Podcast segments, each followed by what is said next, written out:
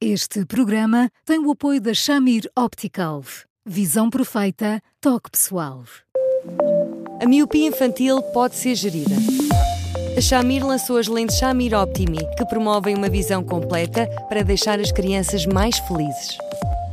As lentes Shamir, que gerem a progressão da miopia, são super resistentes, estéticas e muito confortáveis. Com as lentes Shamir Optimi, melhora o bem-estar da sua criança. Saiba mais em chamir.pt.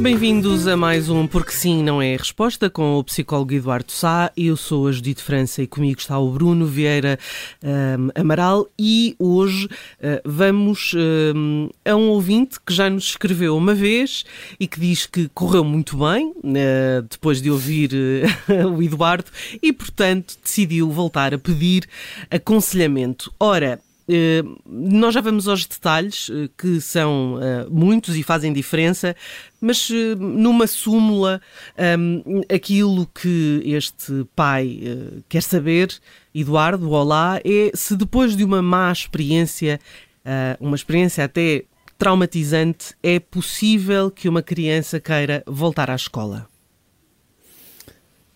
Olá, Judita, olá, Bruno. Olá, Eduardo. Ehm, e eh, com, quer dizer, eh, é natural que não vá com toda a confiança do mundo. É natural que, eh, como se diz na gíria do futebol, dê um meio campo à escola à espera de ser agradavelmente surpreendido. Uhum.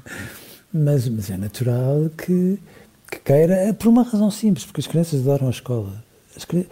e eu vou dizer uma coisa que se calhar vai parecer, sei lá, pouco prudente, mas mas eu acho que as crianças gostam mais da escola do que a escola gosta mais das crianças, percebe? As crianças adoram a escola. Isso é uma boa frase. Adoram, a sério, adoram a escola, gostam imenso dos professores, são de uma lealdade incrível com os professores. Quando os professores são simpáticos, mesmo que eles, que mesmo que elas reconheçam que talvez não sejam os melhores professores do mundo, elas são de uma são tão protetoras em relação a eles e tudo mais. Portanto, elas gostam, adoram os recreios, é pena que os recreios às vezes não, não gostem delas, porque os recreios cobertos parecem, parecem não existir nas escolas, então quando chove eu, eu fico sempre de coração partido e tu, o que é que eles fazem? Porque parece que brincar é uma, é uma atividade de primavera-verão e mais nada do que isso. Mas sim, eles vão para lá com uma expectativa crescida, muito no registro do género, agora é que vai ser mas um bocadinho a medo também, porque se, se, uma, se uma experiência anterior não foi grande coisa, ou se pelo menos deixou algumas dores, algumas cicatrizes, claro, mal seria que eles não, não esperassem para ver, porque, eh, enfim, o seguro morreu de velho até para as crianças. Hum. Então vamos lá aqui aos pormenores que são importantes neste caso, são sempre importantes, mas neste caso são muito importantes, porque este ouvinte fala-nos da experiência do filho, que é, que é um aluno, tem 11 anos e é um aluno, uh, um bom aluno, tem boas notas, uh, quadro de, de, mérito, só que uh, teve um comportamento, ele e outros colegas tiveram um comportamento menos correto na aula e parece que a professora reagiu com, com uma bufetada, diz-nos este este ouvinte e um puxão de orelhas uh, uh, literal, foi mesmo um puxão de orelhas uh, perante todos e além disso foi insultada. O menino foi insultado, alegadamente terá sido chamado de burro e ou parvo, diz-nos o pai. Aqui a questão, e depois já podemos discutir a, questão que também é importante do comportamento da professora, a questão deste ouvinte, e acho que também nós que, que lemos esta, este testemunho, saber como é que uh, se recupera esta criança para a escola, para ter vontade de ir, porque naturalmente a criança neste momento uh, perdeu o gosto de, de ir à escola, sentiu-se humilhado, reconhece que não se comportou bem, teve um mau comportamento, mas foi humilhado para além de agredido. Como é que se recupera uma criança que gosta tanto da escola, dos colegas, do ambiente de aula? Como é que se recupera esta criança? Oh, Oh, oh, vamos lá ver. Eu, eu, eu não digo que com 11 anos, com 12, com 13, com 14, às vezes numa turma não haja momentos literalmente parvos. literalmente parvos. E, e, e, momentos que, à escala dos miúdos de 11 anos, não são tão parvos assim, mas na leitura de um professor passam para lá da porvice. Eu entendo isso. E, portanto, eu não estou a dizer que eles não possam ter exagerado. Com certeza que exageraram. Uns às vezes puxam os outros e, de repente, por um conjunto de variáveis que fogem ao controle de todos, apronta-se uma situação feia.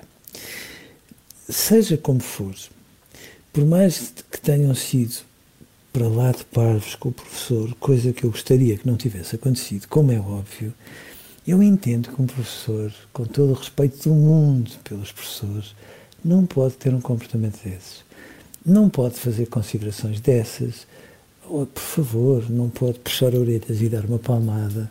Por mais que um professor não seja de ferro, que se sinta às vezes à beira de um ataque de nervos, que sinta que às vezes há não sei quantos aspectos que concorrem para um, para um estado um bocadinho fervilhante, uh, que o leva a ter também ele atitudes irrefletidas, mas, mas um professor tem que ser menos impulsivo, porque senão, se calhar, talvez não esteja com todas as condições indispensáveis para ser um professor.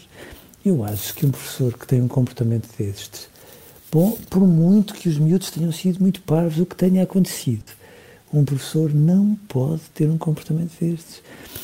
E, portanto, numa circunstância destas, Bruno, eu, eu entendo que um, que um aluno só se sente capacitado para, para voltar à escola menos a medo se, neste caso, a escola, e eu sublinho a escola, tiver uma atitude em relação a este professor que seja uma atitude que eu direi exemplar. Exemplar não é no sentido de o humilhar, é mas, enfim, a escola tem que se zangar com um professor destes, não pode não se zangar.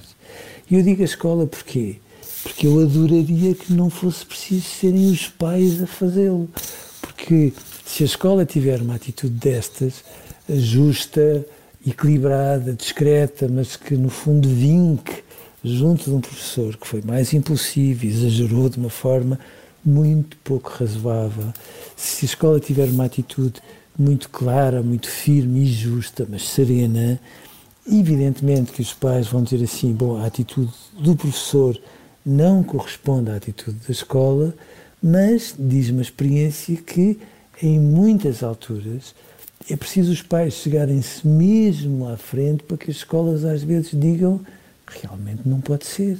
Uhum. Ora, se não houver esta atitude da escola, e espero eu que não seja necessário dos pais, Evidentemente que estes miúdos começam a pensar, bom, de acordo, onde é que está a sensatez e o sentido de justiça, porque nós percebemos que fomos parvos, mas alguém que diga que o professor também não pode ter esse tipo de atitudes. Uhum. Portanto, sem uma atitude clara em nome do bom senso e da justiça, bom, fica aqui uma névoa que não vai facilitar nada e que vai fazer com que outras atitudes parvas tenham tendência a existir, porque de repente, onde falta lei, reclama-se disciplina. É um bocadinho assim em todas as áreas da vida, na escola também.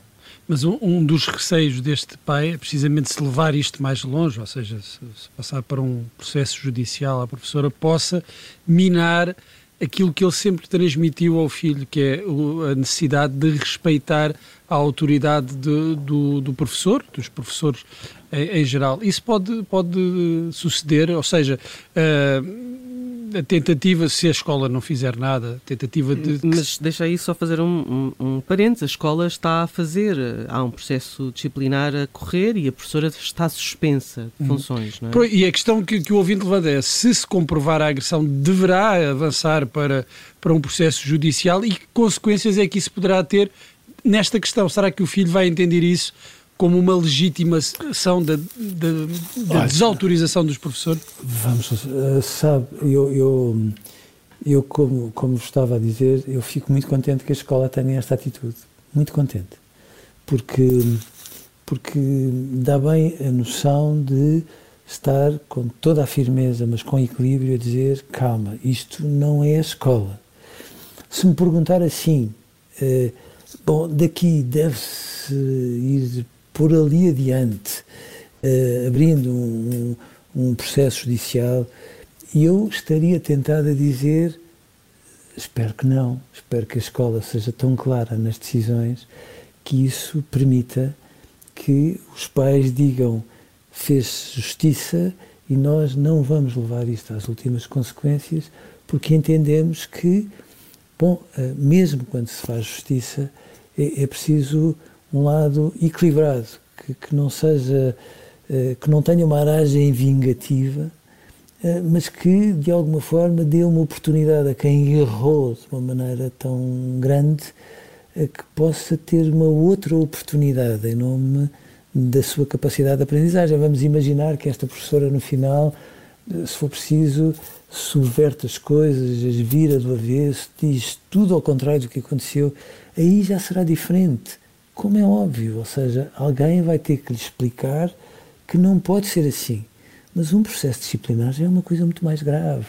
Que esta professora tenha sido suspensa das suas funções já é tão grave mal seria que depois disto ela continuasse a insistir que o seu comportamento teve algum fundamento, por mais que os miúdos possam ter sido tolos, insolentes ou, ou fosse logo que fosse.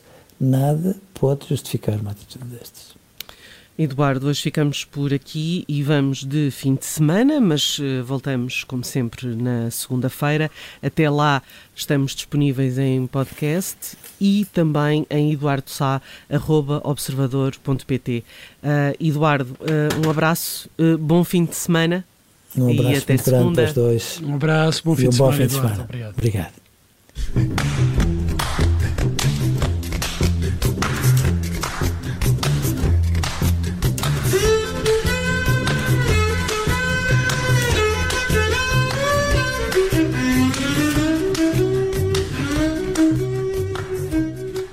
Este programa tem o apoio da Shamir Optical. Visão perfeita, toque pessoal.